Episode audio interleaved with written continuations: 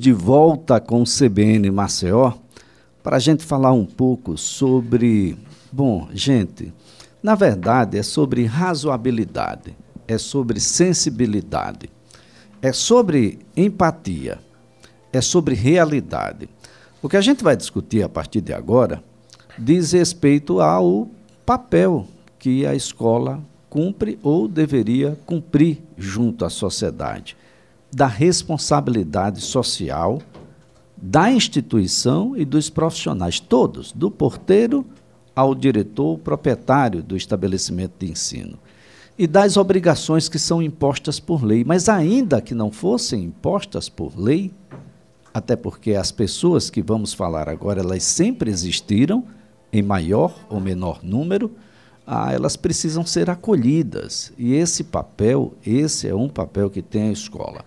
A escola entende de que tem muitas dificuldades, de que isso tem impacto financeiro, a gente precisa discutir com o poder público ah, como é que isso deve ser amenizado, mitigado, quem sabe até mesmo. O fato é que nós temos pessoas com transtornos de aprendizagem e essas pessoas não podem simplesmente serem omitidas do ponto de vista social nem educacional. E é neste sentido que a gente vai falar um pouco aqui sobre o transtorno do déficit de atenção com hiperatividade, TDAH, e de como as escolas têm, ah, algumas, naturalmente, ah, tido um comportamento diferenciado do que preceitua a lei. Eu já estou aqui com a presença do doutor em psicologia, o doutor o professor Liécio Pinheiro, com advogado especialista em direito médico, doutor Juliano Pessoa, para que a gente possa travar uma discussão conceitual. O que é que diz a lei e o que é que requer esses transtornos, seja do ponto de vista do diagnóstico e seja do ponto de vista das terapias e de todas as tratativas ah, que existem para que essas pessoas sejam melhor acolhidas e possa ser garantida a sua inclusão na sociedade. E eu quero começar aqui com o doutor em psicologia, o professor Liécio Pinheiro. Ah, professor, antes de mais nada, um bom dia. Mais uma vez, muito obrigado pela colaboração aqui ao programa. Doutor, o que é que a gente pode entender por TDAH? Bom dia. Bom dia, Lia. Bom dia, ouvintes da Rádio CBN. É uma satisfação novamente estar aqui no seu programa, Lia. É, nós precisamos conceituar né, o que é uma sigla tão comum hoje em dia, todo mundo fala TDAH, TDAH, mas o que é o TDAH? É, então, nós estamos falando de um transtorno do déficit de atenção e hiperatividade. Ou seja, eu tenho um transtorno que ele é um transtorno do neurodesenvolvimento. O que, é que significa isso?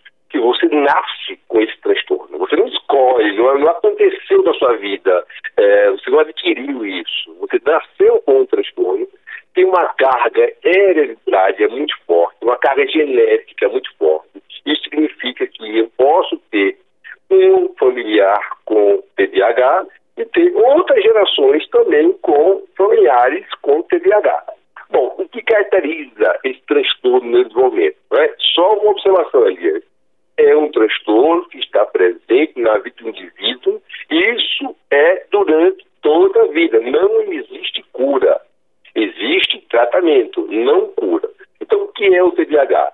É um transtorno que leva o indivíduo a não conseguir se concentrar. Ele tem um déficit, é, ele tem uma atencional é, em vários momentos no seu dia a dia e, principalmente, pode estar associado com uma hiperatividade, ele fica mais ativo, né, principalmente crianças. É, é importante compreender isso, porque é um problema que precisa ser compreendido pelas escolas para que necessidades sejam supridas. Né? Nós vamos diagnosticar o TDAH a partir dos sete anos de idade. Aí você pode perguntar, Elias, Diécio, é, eu não posso ter uma criança com TDAH antes de sete anos? Posso sim. Né? Agora, o diagnóstico fechado, ele precisa ser feito a partir né, dos sete anos. Eu posso ter indícios antes. Por quê? Porque pode haver essa questão, essa baixa atencional, é, esse, ah, essa alta hiperatividade é, pode ser algo da maturação do indivíduo e não ser um transtorno. Então, gente tem que cuidado com o diagnóstico do TDAH. É, nós estamos aqui também com o advogado especialista em direito médico, doutor Juliano Pessoa, quem eu mais uma vez também agradeço, tem dado uma colaboração extremamente expressiva, relevante, aqui nos ajudando a compreender todos esses aspectos ligados às questões do direito médico aqui no CBN Maceió. Doutor Juliano Pessoa, existe legislação que proteja essas pessoas que têm transtornos de aprendizagem aqui no Brasil? Bom dia, Leise. É uma satisfação mais uma vez participar do programa. E veja, é, antes dessa lei de 2021, nós temos uma lei específica para esse perfil de aluno. Nós já tínhamos todo um aparato é, normativo no país, desde a Constituição Federal, que prevê essa, essa, esse acesso educacional como um direito fundamental. Nós temos a Lei Brasileira de Inclusão, que é o Estatuto da Pessoa com Deficiência, que também prevê várias assistências nesse mesmo sentido. E a partir de 2021 nós tivemos uma legislação que trata especific, especificamente, especificamente perdão, desse perfil de aluno. E o que é que a lei diz, o que é que ela determina? Que essa assistência deve ser integral para o aluno com dislexia, com TDAH ou qualquer outro transtorno de aprendizagem. Então, veja, a partir do momento que se identifica uma necessidade especial, uma necessidade mais específica daquele aluno, a escola deve prover, não é uma opção da instituição educacional prover ou não. Ela tem que prover por determinação legal. Então, é, é, é essa consciência, eu diria, que precisa é, ficar muito clara né, na cabeça dos, dos, gestores da educação. E não só isso, a legislação chega a, a, a asseverar que os colaboradores daquela instituição deverão ser capacitados ao ponto de também contribuírem na identificação precoce de, de repente, é, algum aluno que esteja ali ainda não diagnosticado e que o professor deve ser capacitado para identificar isso e direcioná-lo para um, um, uma instituição de saúde e conversar com os pais e a direção da escola, também alertando sobre algum indício que ele verificou ali durante aquela aquela tratativa com os alunos ali na sala de aula. Então veja, a lei é muito específica, né? E finalizando as, as regras rígidas, vamos dizer assim, nós temos uma legislação no país desde 89 que diz, prescreve que qualquer tipo de movimentação no sentido de você postergar, de você eh, limitar, de você impedir a inscrição de um aluno desse por conta da sua deficiência, isso é classificado como crime no país. Então, essas pessoas podem responder não só do ponto de vista civil, mas também criminal por esse tipo de conduta. Então, é, é isso que precisa ficar é, claro e as pessoas precisam utilizar uma palavra que você assertivamente abordou na, na abertura do programa: razoabilidade. Eu acho que essa é a palavra que precisa chegar. Agora, a, doutor Juliano, então quer dizer que eu, na condição de escola, a, eu estou falando de escola, mas isso deve servir para os demais. Não só a escola que nós estamos habituados a conhecer, mas isso vale para os cursos em geral e para as, as instituições em geral. Eu não posso negar o seu ingresso, eu não posso excluí-lo pelo fato dele ter ingressado, eu não sabia e eu descobri, agora eu vou me livrar do aluno, e eu não posso isolar ou dar tra tratamento discriminatório a esse aluno que está nessa mesma condição. Exatamente, isso é, totalmente, isso é conduta totalmente vedada. E, infelizmente, a gente se depara com muitos casos concretos nesse sentido. Há, há algumas instituições, infelizmente, ela sabe, ela tem ciência da legislação que existe, que, que prescreve toda essa conduta que ela precisa ter, e ela utiliza ferramentas outras, no sentido não dela, de repente, é, é, querer retirar o aluno da escola, mas ela cria um ambiente, é, muitas vezes pesado, que faz com que a família queira retirar a criança daquele ambiente escolar. Então, ou seja, isso é inaceitável nos dias atuais, especialmente de uma instituição que é o primeiro contato social, a primeira sociedade, vamos dizer assim, do indivíduo é a escola, né? é o ambiente escolar. Então ele deve ser recepcionado, acolhido e principalmente desenvolvido. O que se quer, o que a lei é, busca com esse tipo de, de, de, postura é fazer com que aquela criança, dentro das limitações dela, alcance o máximo possível do seu desenvolvimento, da sua autonomia. E é isso que se busca. Bem, doutor Liésio Pinheiro, o, o, a mensagem que nos chega é a seguinte: meu filho foi diagnosticado com TDAH com comorbidade, ansiedade, compulsividade, depressão e hiperatividade. O senhor pode nos ajudar? Qual é o perfil? Que criança é essa que o nosso ouvinte está falando? Perfeito. É, quando nós falamos comorbidade, nós estamos falando é, que nós temos um transtorno associado a outro transtorno. Então, vamos, vamos imaginar. Se no Brasil, é, numa faixa etária até 12 anos de idade, eu tenho 12% né, dos alunos dessa faixa etária, olha só, 12% de crianças dessa faixa etária com TDAH, eu tenho aí, numa parcela desses indivíduos que têm TDAH, eu tenho comorbidades. Então, comorbidades que vão surgir, que podem ser adquiridos. Olha só, não é que ele vai nascer com a depressão, ele vai adquirir a depressão. Então, ele, ele vai ter um transtorno do neurodesenvolvimento, que é o transtorno da atenção, mas associado a uma hiperatividade, e isso pode estar associado a outros transtornos, como ah, ansiedade, transtorno de ansiedade, eh, transtorno depressivo. Agora, o que é importante ali é saber que o diagnóstico precisa ser eficaz.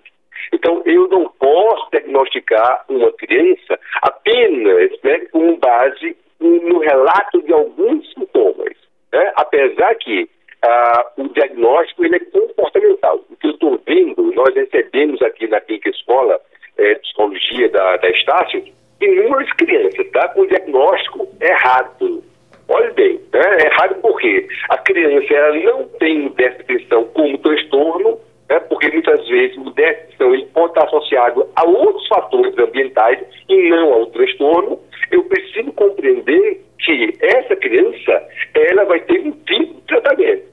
Né? Criança que tem um transtorno vai ter um outro tipo. Então, qual é o diagnóstico? Que as escolas precisam compreender isso. O diagnóstico deve ser feito pelo neuropsicólogo, pelo, neuro, pelo neuropediatra, né? e, e importantíssimo, porque eu vou ter testes que vão diagnosticar e vão emitir um laudo. Um laudo não com base no que eu estou olhando apenas, mas com instrumentos validados que podem dar né, um diagnóstico fechado. Então, eu estou recebendo vários laudos de escolas que uh, a observada e está diagnosticada com TDAH. Isso não pode acontecer. Né? O, o, diagnóstico ele é feito em várias sessões, com vários instrumentos, inclusive instrumentos psicométricos, que ele precisa é, fechar esse diagnóstico. E aí sim eu vou saber o que eu vou fazer em termos de intervenção. Agora, professor Lies Pinheiro, as escolas em geral, e aí eu vou, eu vou usar o termo obrigadas, elas estão obrigadas a ter um psicólogo ah, fixo ou não dentro da instituição? Olha só, é, deveria haver, na realidade, né, um psicólogo dentro de cada instituição educacional. Mas a realidade não é assim que funciona. Nós não temos, né, em todas as escolas, um psicólogo, né, principalmente o psicólogo escolar, é aquele que está apto né, a ver os problemas de aprendizagem. TDAH gera problema de aprendizagem. TDAH gera agressividade. Eu, eu, eu exatamente nesse caminho, não professor. consegue lidar com esse problema e termina ficando agressiva, por eu, vários motivos. Eu né? ia exatamente nesse caminho. Tendo um psicólogo na instituição, ah, se ele naturalmente não for a pessoa habilitada a diagnosticar, pelo menos ele está ah, com a condição de fazer um, uma indicação para uma investigação mais apurada. Agora, é, é, doutor Juliano, o, o, que fazer nesses casos? O que fazer ah, se a escola negar a entrar por essa condição? O que fazer se a escola descobriu e agora não quer mais essa criança por lá, acha que ela dá muito trabalho? O que fazer se, bom, para não passar pelo aperto, eu vou simplesmente, ninguém está vendo, eu vou colocar aqui numa salinha diferente, para não atrapalhar os outros alunos, não atrapalhar a aprendizagem, porque é isso que o pessoal fala assim por aí. O que fazer, doutor? O que é que uma mãe e um pai pode fazer nesse momento? Olha só, Elisa, essa, essa pergunta é bem interessante e eu queria até pegar um, um, um gancho na fala do doutor Lies, que ele abordou um, uma questão bem interessante. Em alguns casos, às vezes, a gente precisa deixar claro também para os familiares que isso não pode ser um desejo pessoal da família. Tá? Existe todo um protocolo é, para diagnóstico né, de determinadas deficiências, como foi muito bem é, explicado agora há pouco, que precisa ser seguido. Né? Então, o, o que eu estou tratando aqui de, de, dessa questão mais rigorosa da legislação é quando você tem já o cumprimento de todas essas etapas que devem ser seguidas. Relatório médico, diagnóstico fechado, tudo definido. E aí sim, a partir daí, não pode haver esse tipo de conduta por parte da instituição. Caso exista um caso concreto como esse que você destaca, né?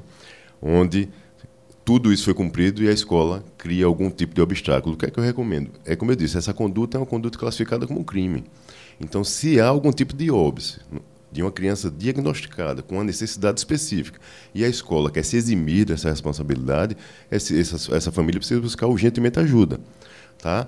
Nas instituições, inclusive. Eu diria que o primeiro passo dela seria buscar uma autoridade policial e fazer um registro de boletim de ocorrência está relatando aquilo ali que está acontecendo. Né? Porque se é um conduto criminoso, cabe à autoridade policial investigar. E aí buscar demais instituições, Ministério Público, a Defensoria Pública, se for o caso, um advogado de sua confiança, porque ela precisa tomar medidas formais, jurídicas, no sentido de resguardar o direito daquele menor, daquela criança.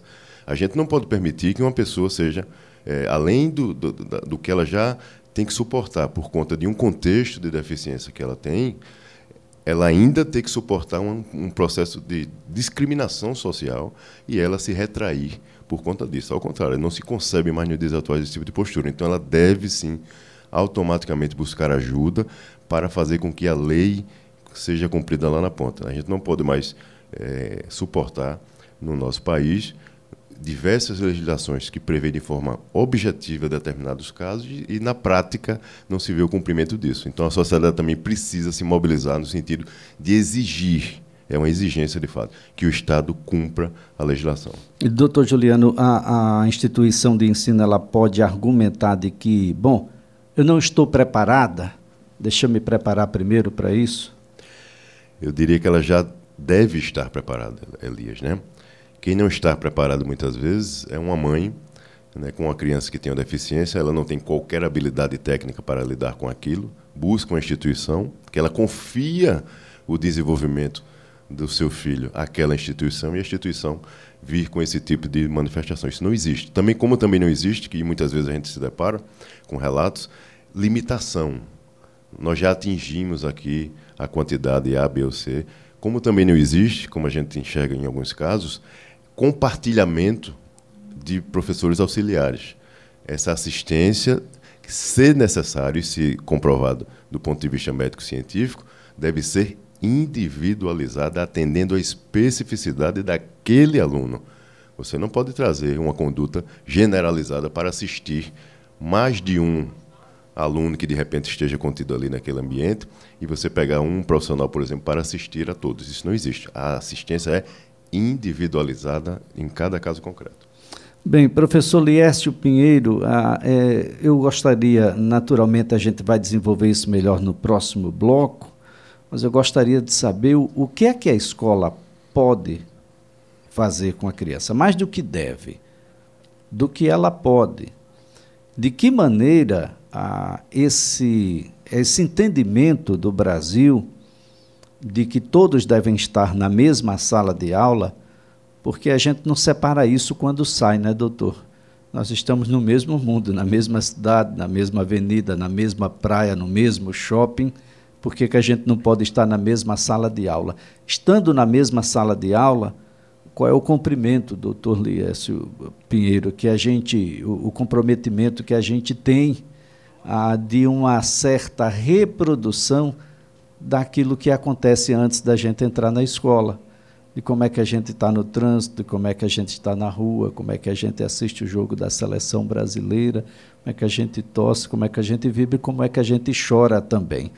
Então, na, no próximo bloco, professor Lieste, eu gostaria de desenvolver alguns desses aspectos para que o senhor nos desse uma ideia do que é que pode ser feito pela escola. O, o, você que é, que é da, da escola e que tem, naturalmente, ah, alguma dúvida sobre o tema, ah, do, do que é que você ainda não descobriu. Ah, o, o que é que está te impedindo de fazer isso? Porque os alunos eles, eles são, são hoje muito diversos e reflete um, um, tecido social que nós temos que é real. Nós temos questões de gênero, nós temos questões de cor, de habilidades, de deficiência e de aprendizagem. Nem sempre o aluno que vai tirar as menores notas é um aluno que, porventura, tem uma deficiência qualquer, muitas vezes está acontecendo algo na família, está alguém sempre não não vai tirar 10.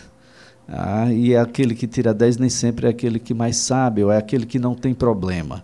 É preciso que a gente compreenda a individualidade, e isso tudo a gente vai discutir com o professor Lies Pinheiro já no próximo bloco. Já o doutor Juliano Pessoa, eu quero, doutor Juliano, antes de mais nada, agradecer a sua participação, mais uma vez a colaboração de que as pessoas busquem os órgãos fiscalizadores. Nós temos aí o Ministério Público, ah, o Ministério Público cumpre um papel relevante, a Defensoria.